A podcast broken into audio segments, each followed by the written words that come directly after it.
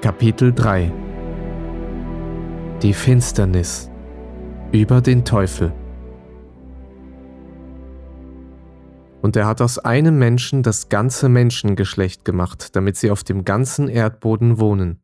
Und er hat festgesetzt, wie lange sie bestehen und in welchen Grenzen sie wohnen sollen, dass sie Gott suchen sollen, ob sie ihn wohl fühlen und finden können.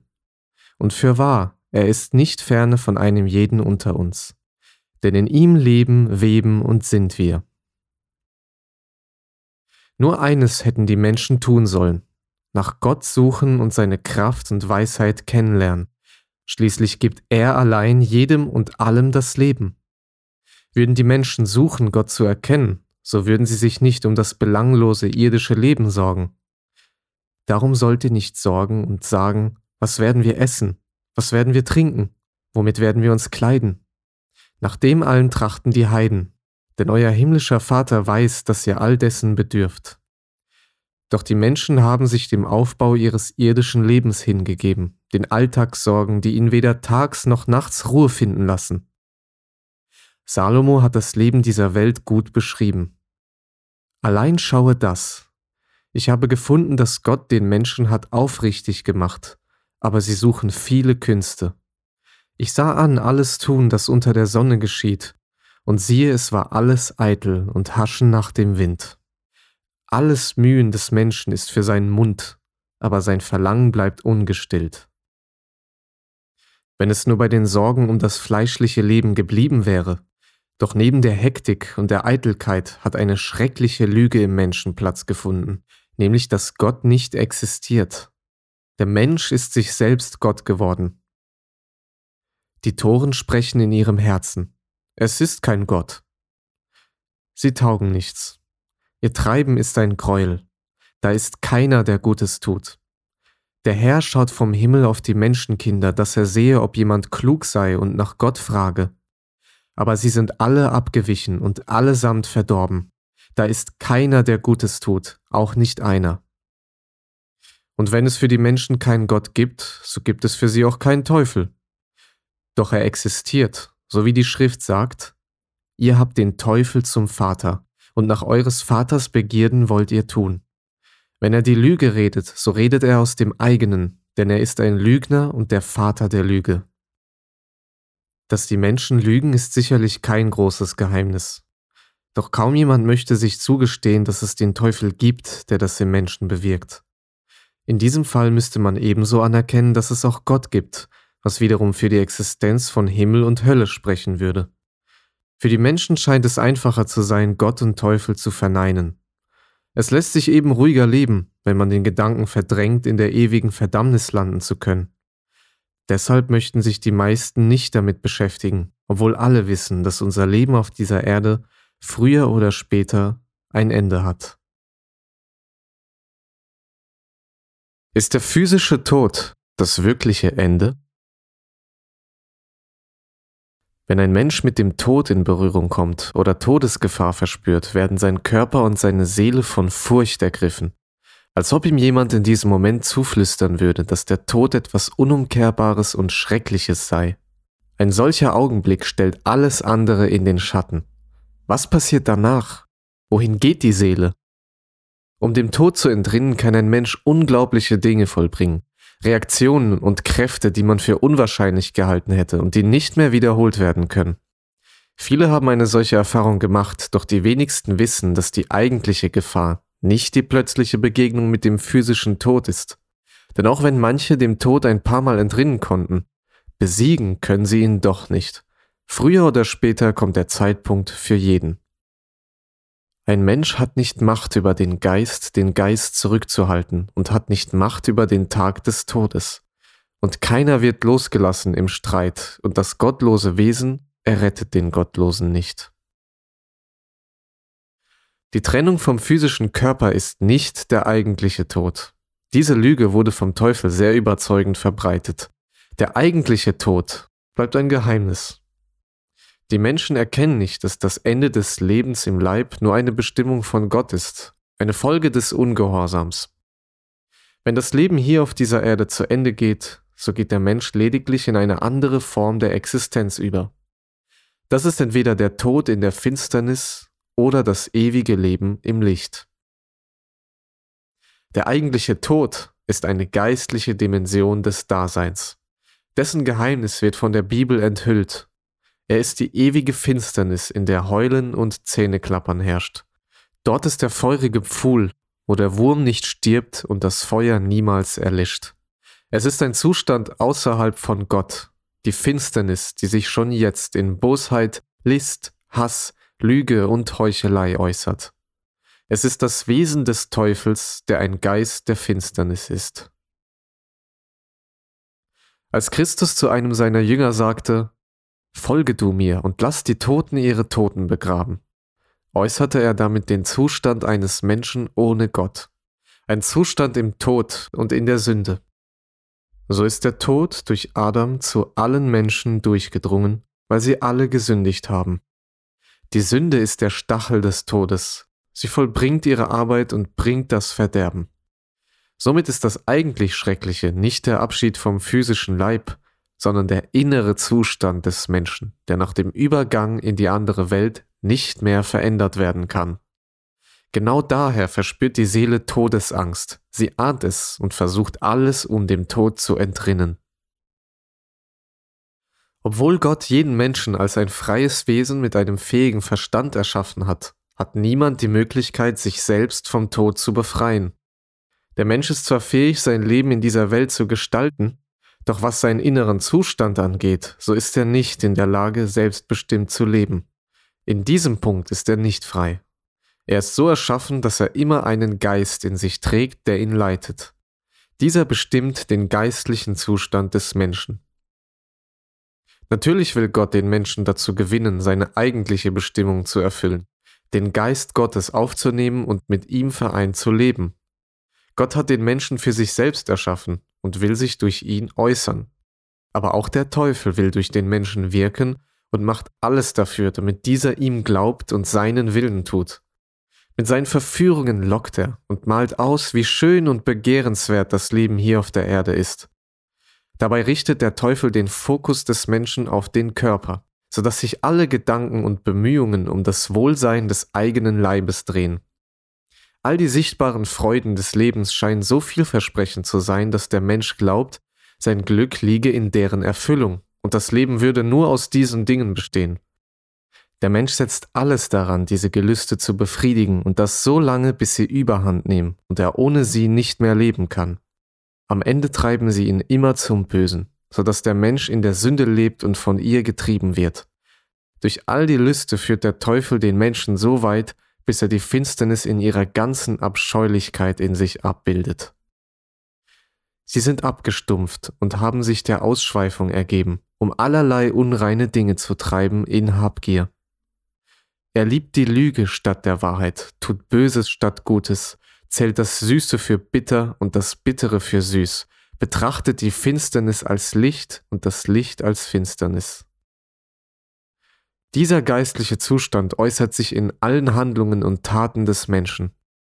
Die Folge ist das Erbe der ewigen Finsternis, wo Heulen und Zähneklappern ist, ein Los der Feiglinge und Ungläubigen, der Frevler und der Mörder, der Unzüchtigen und der Götzendiener.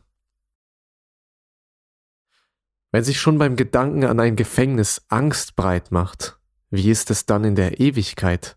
Von dort gibt es kein Zurück. Es ist eine ewige Haft im hoffnungslosen Dasein.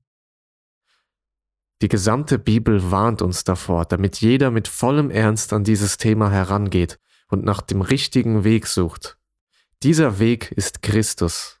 Er ist die Wahrheit und das Leben. Solange wir noch auf der Erde sind, haben wir Zeit, das reine Wort des Glaubens anzunehmen. Doch es gibt eine Kraft, die sehr daran interessiert ist, uns davon abzubringen und das reine Wort zu verdrehen. Diese Kraft hat viele Namen. Eines davon ist Teufel. Der Teufel, die alte Schlange. Über den Ursprung des Teufels wird immer wieder gestritten. Manche behaupten, der Teufel wäre ein heiliger Erzengel Gottes, der stolz wurde und Gott gleich sein wollte. Daraufhin habe ihn Gott verworfen und er verwandelte sich in den Teufel. Um diese Behauptung zu belegen, wird das Buch Hesekiel zitiert, in dem der Heilige Geist den Fürsten von Tyrus ermahnt. Durch deinen großen Handel wurdest du voll Frevels und hast dich versündigt. Da verstieß ich dich vom Berge Gottes und tilgte dich, du schirmender Cherub, weil sich dein Herz erhob, dass du so schön warst und du deine Weisheit verdorben hast. Darum habe ich ein Feuer aus dir hervorbrechen lassen, das dich verzehrte und zu Asche gemacht hat auf der Erde vor aller Augen. Alle, die dich kannten unter den Völkern, haben sich über dich entsetzt, dass du so plötzlich untergegangen bist und nicht mehr aufkommen kannst. Was in diesen Versen beschrieben ist, passierte dem König von Tyrus und seinem Reich auf dieser Erde.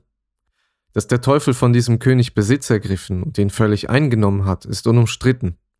Aber der König war ein Mensch, von Gott erschaffen als Abbild der Vollkommenheit, voller Weisheit und über die Maßen schön. Du warst ein glänzender, schirmender Cherub, und auf den heiligen Berg hatte ich dich gesetzt. Du warst ohne Tadel in deinem Tun von dem Tage an, als du geschaffen wurdest bis an dir Missetat gefunden wurde. Der König wird mit einem Cherub verglichen. Die Cherubim sind die heiligen, dienstbaren Geister Gottes. Doch dem Teufel wird zugeschrieben, dass er ein Erzengel, ein Engel des Lichts gewesen sei. Bereits deshalb passt die Bibelstelle in Hesekiel nicht als Erklärung zum Ursprung des Teufels. Eine weitere Bibelstelle, die gerne zur Erklärung der Herkunft des Teufels herangezogen wird, spricht vom König von Babel. Er war auch dem Stolz des Teufels verfallen und träumte davon, Gott ebenbürtig zu sein. Im Buch Jesaja wird zu ihm gesprochen: Wie bist du vom Himmel gefallen, du schöner Morgenstern? Wie wurdest du zu Boden geschlagen, der du alle Völker niederschlugst? Im Reich Gottes herrscht ausschließlich ein unzugängliches Licht der Wahrheit und der Heiligkeit. Da ist keine Finsternis. Wie soll also ein Erzengel, ein heiliger Diener Gottes, von Gott im Licht und in der Wahrheit erschaffen, stolz geworden sein? Woher sollte der Stolz, der Geist des Teufels in den Erzengel gekommen sein? Der Erzengel konnte sich doch unmöglich eigenständig zum Geist der Lüge, zum Teufel verwandelt haben. Die Bibelverse, die gerne zur Erklärung über den Ursprung des Teufels herangezogen werden, beziehen sich auf irdische Herrscher, die beide von Stolz vom Teufel selbst erfüllt wurden. Doch der Teufel existierte bereits viele Jahrtausende vor den Lebzeiten der Könige. Schon die erste Welt wurde vom Teufel so weit getrieben, dass sie durch die Sintflut vernichtet werden musste. Deshalb bleibt die Frage, woher stammt die Finsternis und was ist sie? Wie ist der Teufel entstanden? Denn im Reich Gottes gibt es keine Finsternis, da herrscht ausschließlich ein unzugängliches Licht, wohingegen außerhalb von Gott immer die Finsternis herrschte. In den Evangelien wird mehrfach gesagt, werft ihn in die Finsternis hinaus. Aus ihr heraus befahl Gott dem Licht hervorzuleuchten. Und Gott sprach, es werde Licht, und es ward Licht. Das Universum wurde von Gott außerhalb seines Reichs erschaffen. Innerhalb dessen Grenzen findet das physische und seelische Leben der Menschen statt. Durch die Kraft seines Willens hat er die gesamte Schöpfung aus der Finsternis entstehen lassen. Die Finsternis ist also dort, wo es kein Licht und kein Leben gibt. Sie ist das vollkommene Nichts. Sie war, ist und wird für immer der Tod sein. Aus diesem Grund ist die gesamte Schöpfung vor Gott einfach nichts. Alle Völker sind vor ihm wie nichts und gelten ihm als nichtig und eitel. Wenn schon alle Völker vor ihm als nichtig und nichts gelten, um wie viel mehr dann das ganze Tierreich und die Natur? Vor Gott ist das alles nichts und nichtig. Denn das Wesen dieser Welt vergeht. Das Feuer Gottes wird alles wieder zu seinem Anfang und zu Gott zurückführen. Denn von ihm und durch ihn und zu ihm sind alle Dinge. Denn in ihm ist alles geschaffen, was im Himmel und auf Erden ist. Es ist alles durch ihn und zu ihm geschaffen. Und er ist vor allem und es besteht alles in ihm. Wie bereits gesagt, erschuf Gott alles Sichtbare aus dem Nichts, aus der Finsternis. Er schuf am Anfang Himmel und Erde. Später befahl Gott der Erde Tiere hervorzubringen, was sie auch tat, und zwar in solch einer Vielfalt, dass es kaum möglich ist, die Arten zu zählen. Eine besondere Bedeutung hat dabei die Schlange. Denn die Schlange war listiger als alle Tiere auf dem Felde, die Gott der Herr gemacht hatte. Hier kommen wir wieder zu der grundlegenden Frage nach dem Ursprung. Wie konnte die Schlange listig sein? Hat Gott sie etwa listig erschaffen? Natürlich nicht, denn Gott sah an alles, was er gemacht hatte, und siehe, es war sehr gut. Es gab nichts Böses, keinen Tod, keine Lüge, keine Listigkeit in all dem, was Gott erschaffen hatte. Auch die Schlange wurde in der Wahrheit erschaffen. Wie also kam die Schlange zu ihrer List? Dabei sei zu beachten, dass die Schlange das Gebot Gottes an Adam und Eva mitgehört und verstanden hatte. Und als sie mit Eva sprach, war Eva nicht verwundert. Sie redete mit ihr scheinbar selbstverständlich. Das heißt, Adam und Eva konnten vor dem Sündenfall die Sprache der Tiere verstehen. Zumindest konnten sie sich mit der Schlange verständigen. Die Schlange hörte also das Gebot Gottes an die Menschen und gebar die Verführung. Sie hatte verstanden, dass das Wort Gottes auch anders gesagt werden konnte. Und so gebar sie die List und die Lüge, indem sie das Wort Gottes verdrehte. Gott sagte, ihr habt den Teufel zum Vater. Der ist ein Mörder von Anfang an und steht nicht in der Wahrheit. Wie konnte die Schlange eine Lüge gebären, wenn doch sie selbst eine Schöpfung Gottes war? Wenn wir über die Erschaffung der Erde lesen, sehen wir, dass die Erde nach dem Befehl Gottes lebendige Tiere hervorgebracht hat, ein jegliches nach seiner Art. Vieh, Gewürm und Tiere auf Erden, darunter auch die Schlange. Deshalb hat es für die kluge Schlange nichts anderes gegeben als das Irdische. Sie kannte nichts anderes und konnte auch nichts anderes kennen. Als Gott dem Menschen das erste Gebot brachte, hat die Schlange es gehört und mit ihrem Verstand eine Lüge in sich geboren. Die Schlange begriff, dass es möglich ist, ein Wort zu sagen, das nicht dem Wort Gottes entspricht, sondern im Gegensatz dazu steht. Die Schlange verfälschte die Worte Gottes, ihr werdet des Todes sterben, und sprach ihre eigenen Worte der Lüge aus. Ihr werdet nicht sterben, sondern werdet wie Götter sein. Und so ist es auch heute. Der Teufel ist damit beschäftigt, die Lehre Christi, das Wort Gottes, zu verfälschen und anstelle der Wahrheit seine Lüge zu platzieren. Und Massen von Menschen folgen seiner Lüge. Wie auch Paulus sagte, Sie werden die Ohren von der Wahrheit abwenden und sich den Fabeln zukehren. Die allergrößte Lüge des Teufels heutzutage ist, dass das Opfer Christi den Menschen nicht von der Sünde befreit.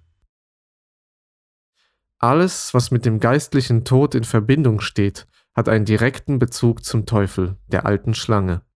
In der Offenbarung wird es so beschrieben.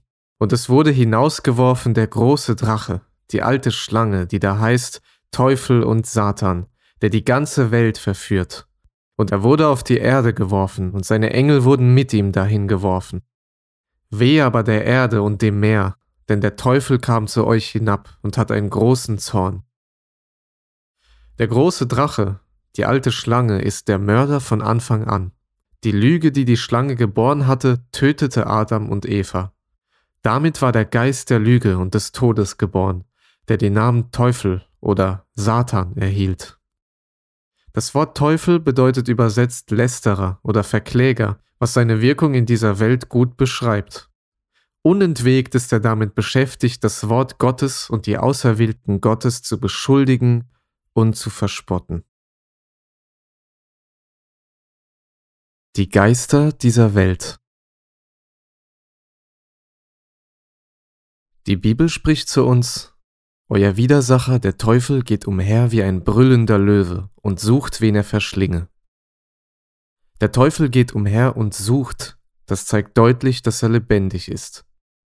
Er ist zwar der Tod, doch er wirkt und agiert. Er ist ein Geist, der in der Luft herrscht, und er erfüllt die gesamte Atmosphäre unter dem Himmel.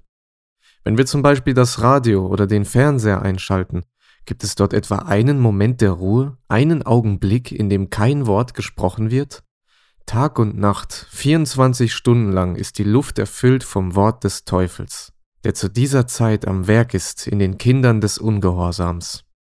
Sein Wirken kann sehr einfach erkannt werden. Wenn das Wort Gottes gesprochen wird, äußert er sogleich seinen Widerstand. Zieht an die Waffenrüstung Gottes, damit ihr bestehen könnt gegen die listigen Anschläge des Teufels. Denn wir haben nicht mit Fleisch und Blut zu kämpfen, sondern mit den Mächtigen und Gewaltigen, mit den Herren der Welt, die über diese Finsternis herrschen, mit den bösen Geistern unter dem Himmel. Deshalb ergreift die Waffenrüstung Gottes, damit ihr an dem bösen Tag Widerstand leisten und alles überwinden und das Feld behalten könnt. In diesen Worten liegt die Frage von Leben und Tod verborgen. Wenn man die Waffenrüstung Gottes angezogen hat und so fest darin steht, dass einen nichts erschüttern und man allem widerstehen kann und siegt, dann hat man das ewige Leben. Den Tod bedeutet es aber für den, der die Waffenrüstung Gottes nicht hat so dass die Pfeile des Teufels ihn ungehindert durchdringen und so lange verwunden, bis er stirbt. Unser Kampf ist nicht gegen Fleisch und Blut. Wir kämpfen nicht gegen die Menschen. Sie sind nicht die Feinde, ganz gleich welcher Nationalität oder welchen Geschlechts, denn er hat aus einem Menschen das ganze Menschengeschlecht gemacht. Unser Kampf ist gegen die bösen Geister unter dem Himmel. Doch wer sind diese Geister und woher kommen sie? Es sind die Lehren dieser Welt, die der heilsamen Lehre Christi widerstreben und entgegenwirken. Diese Geister besitzen die Fähigkeit, als Engel des Lichts aufzutreten. Sie passen sich an, wirken durch die Menschen, vor allem durch Gläubige, und tun alles, damit ihnen geglaubt wird. Wenn sie ihr Ziel erreicht haben, fangen sie an, sich zu äußern und nehmen immer mehr Raum ein.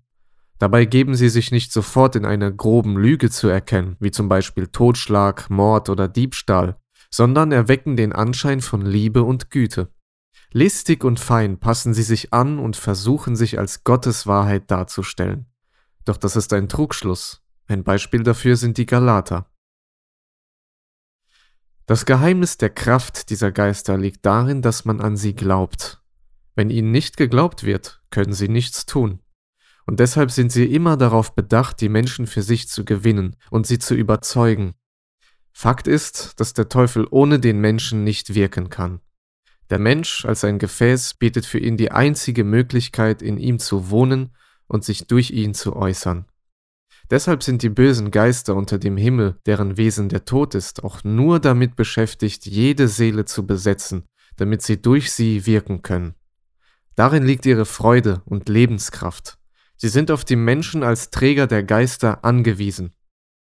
Wenn der unreine Geist von einem Menschen ausgefahren ist, so durchstreift er dürre Städten, sucht Ruhe und findet sie nicht. Dann spricht er, ich will wieder zurückkehren in mein Haus, aus dem ich fortgegangen bin. Sobald diese Geister ihren Platz im Menschen gefunden haben, fangen sie an, sich zu äußern. Und zwar durch Streit, Stolz, Hass, Aggressionen bis hin zu Mord und Krieg. Um den Menschen zu beherrschen und unter seiner Führung zu lassen, hat der Teufel eine unzählbare Menge an Lehren hervorgebracht, die das Evangelium verfälschen. Wie bereits beschrieben, kann der Teufel ohne den Menschen nichts tun. Auch eine falsche Lehre kann er nur mit Hilfe der menschlichen Seele hervorbringen und verbreiten. Dabei gibt er dem Menschen Gedanken zu einem Thema der Schrift und den Eifer darüber nachzudenken. Die Seele beginnt zu überlegen, etwas Neues hervorzubringen, es folgen solche Gedanken wie Es ist sicher richtiger, es so zu verstehen, wie ich denke. So wie man es jetzt versteht, ist es absolut falsch. Der Mensch teilt seine Gedanken mit anderen und findet Gleichgesinnte, die ihn bei seinem Vorhaben unterstützen. Eine neue Lehre und Interpretation des Evangeliums werden geboren. In der Absicht, es richtiger machen zu wollen, wird eine Teilung von der bisherigen Gruppe vollzogen. Doch wer hat dabei diese neue teuflische Lehre geboren? Der Mensch als seine Persönlichkeit mit seinem Verstand und seinem Willen unter der Führung des Teufels. Die Gedanken, die den Menschen eingeflößt wurden, sein Streben nach etwas Besserem, die neue Sicht und das neue Verständnis, das alles war durch den Teufel initiiert. Doch die neue Lehre hat der Mensch selbst erschaffen. Und so wie es früher zu Spaltungen kam, so wurde von den Menschen in letzter Zeit ein neuer Trend ins Leben gerufen, die Ökumene. Eine Bewegung, die versucht, alle Christen zusammenzuführen und Frieden zu schaffen. Dass dabei eine starke Abweichung von der Schrift in Kauf genommen wird, scheint nicht mehr wichtig zu sein. Hauptsache, man verständigt sich und findet irgendwo den kleinsten gemeinsamen Nenner. Auch das ist nichts anderes als eine neue Lehre, die sehr fein ist, da sie scheinbar keine Spaltungen hervorruft, sondern die Christen vereint. Doch obwohl der Teufel nicht ohne den Menschen wirken kann, ist er eine mächtige Kraft. Wie ein brüllender Löwe geht er ständig umher und sucht, wen er verschlingen kann. Für uns heute ist es ganz leicht, sich von einem Löwen fernzuhalten und diese Gefahr zu meiden. Doch wie können wir uns vom Teufel fernhalten? Er ist viel gefährlicher als ein Löwe, denn der Tod, den er bringt, ist die ewige Finsternis im feurigen Pfuhl. Der Teufel besitzt und gebraucht in seinem Kampf auch physische Kräfte, um sein Ziel zu erreichen, zum Beispiel die kriminelle Welt und ihre Kraft. Doch seine größte Gefahr ist, dass er sich wie ein Löwe auf weichen Pfoten still und unbemerkt anschleicht. Er streichelt einen nahezu, verspricht einem nur das Beste und fängt so Massen von Menschen in sein Netz. Seine Taktik und seine Waffen sind sehr raffiniert und heimtückisch. Zum Beispiel wird jegliche Religion als eine liebevolle Lehre nach der Wahrheit vorgestellt. Den Menschen wird vorgeheuchelt, kommt und ihr findet Ruhe und Frieden für eure Seelen. Darauf fallen Milliarden von Menschen rein, indem sie diese Lügen glauben, doch am Ende finden sie nur Leid und befinden sich in einem inneren Kampf. Vielen fällt es schwer, das zuzugeben. Manche versuchen in einer anderen Bewegung einen Ausweg zu finden, das Ziel ist die Suche nach Ruhe und Frieden für die Seele, doch der Betrug ist allgegenwärtig. Das Wort der Wahrheit klingt für die Menschen so unverständlich und absurd. Es wird wie eine Torheit wahrgenommen, so wie die Schrift es auch vorhersagt. Für die meisten Menschen wiederum ist Religion gar nicht mehr aktuell. Die Menschen beschäftigen sich mit irdischen Themen, sind völlig eingenommen damit, das Leben im Hier und Jetzt zu genießen und zu gestalten. Es fühlt sich so richtig und zufriedenstellend an. Genau das ist das Heimtückische an der Lüge des Teufels. Er erweckt den Eindruck, als wäre das, was hier und jetzt passiert, und das, was ich sehen und anfassen kann, das Wichtigste überhaupt. Die Menschheit versteht nicht, dass sie von den Geistern unter dem Himmel bewegt und gelenkt wird. Und darüber hinaus leugnet sie sogar die Existenz dieser Geister.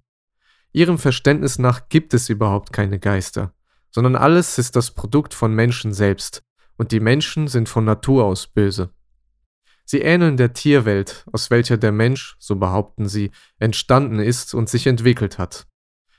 Dies ist die größte Errungenschaft des Teufels. Er hat die Menschen so blenden können, dass sie nicht an seine Existenz glauben. Sie erklären sich die Bosheit dieser Welt durch die Theorie des Überlebenskampfes, nach dem Motto, der Stärkere überlebt. Doch wenn das die richtige Erklärung wäre, hätten die Stärkeren doch längst die Schwächeren vernichten müssen. Aber es gab schon immer Schwache und Starke, und so ist es bis heute. Die Menschen werden mit den Jahrhunderten auch nicht weiser und schlauer. Die von vielen erhoffte Entwicklung, dass das Böse verschwindet und die Menschen sich zu einer friedlichen und harmonischen Gesellschaft entwickeln, ist nur eine von vielen teuflischen Lehren dieser Welt. In Wirklichkeit werden die Menschen immer böser und gereizter, die Gesetze haben immer weniger Macht und Einfluss, die Kontrollmächte der Regierungen müssen immer weiter ausgebaut werden. Hass und Aggression sind nicht zu bändigen, so wie es der Herr prophezeit hat. Wahrlich, ich sage euch, dieses Geschlecht wird nicht vergehen, bis dies alles geschieht. Himmel und Erde werden vergehen, aber meine Worte werden nicht vergehen. Der Teufel hat den kompletten Raum unter dem Himmel mit seinen Geistern gefüllt und führt einen bitteren Kampf um jede menschliche Seele bis zum Tod. Der Erfolg seiner Waffen ist offensichtlich. Die Menschen sind durch seine List bis zur Gefühlslosigkeit gekommen, führen ein scheinheiliges Leben. Die Heilige Schrift offenbart die Waffen des Teufels. Habt nicht lieb die Welt noch was in der Welt ist. Wenn jemand die Welt lieb hat, in dem ist nicht die Liebe des Vaters. Denn alles, was in der Welt ist, des Fleisches Lust und der Augenlust und hoffärtiges Leben, ist nicht vom Vater, sondern von der Welt. Und die Welt vergeht mit ihrer Lust. Wer aber den Willen Gottes tut, der bleibt in Ewigkeit. Kinder, es ist die letzte Stunde. Und wie ihr gehört habt, dass der Antichrist kommt, so sind nun schon viele Antichristen gekommen. Daran erkennen wir, dass es die letzte Stunde ist. Der Antichrist kommt. Das ist die letzte und stärkste Anstrengung des Teufels, der in der letzten Zeit voller Zorn ist. Er bemüht sich, so viele zu vernichten wie nur möglich. Seine stärkste Waffe ist der Stolz. Gott widersteht den Hochmütigen, aber den Demütigen gibt er Gnade. Die Fronten bei diesem Kampf sind sehr klar gesetzt. Wer der Welt Freund sein will, der wird Gottes Feind sein.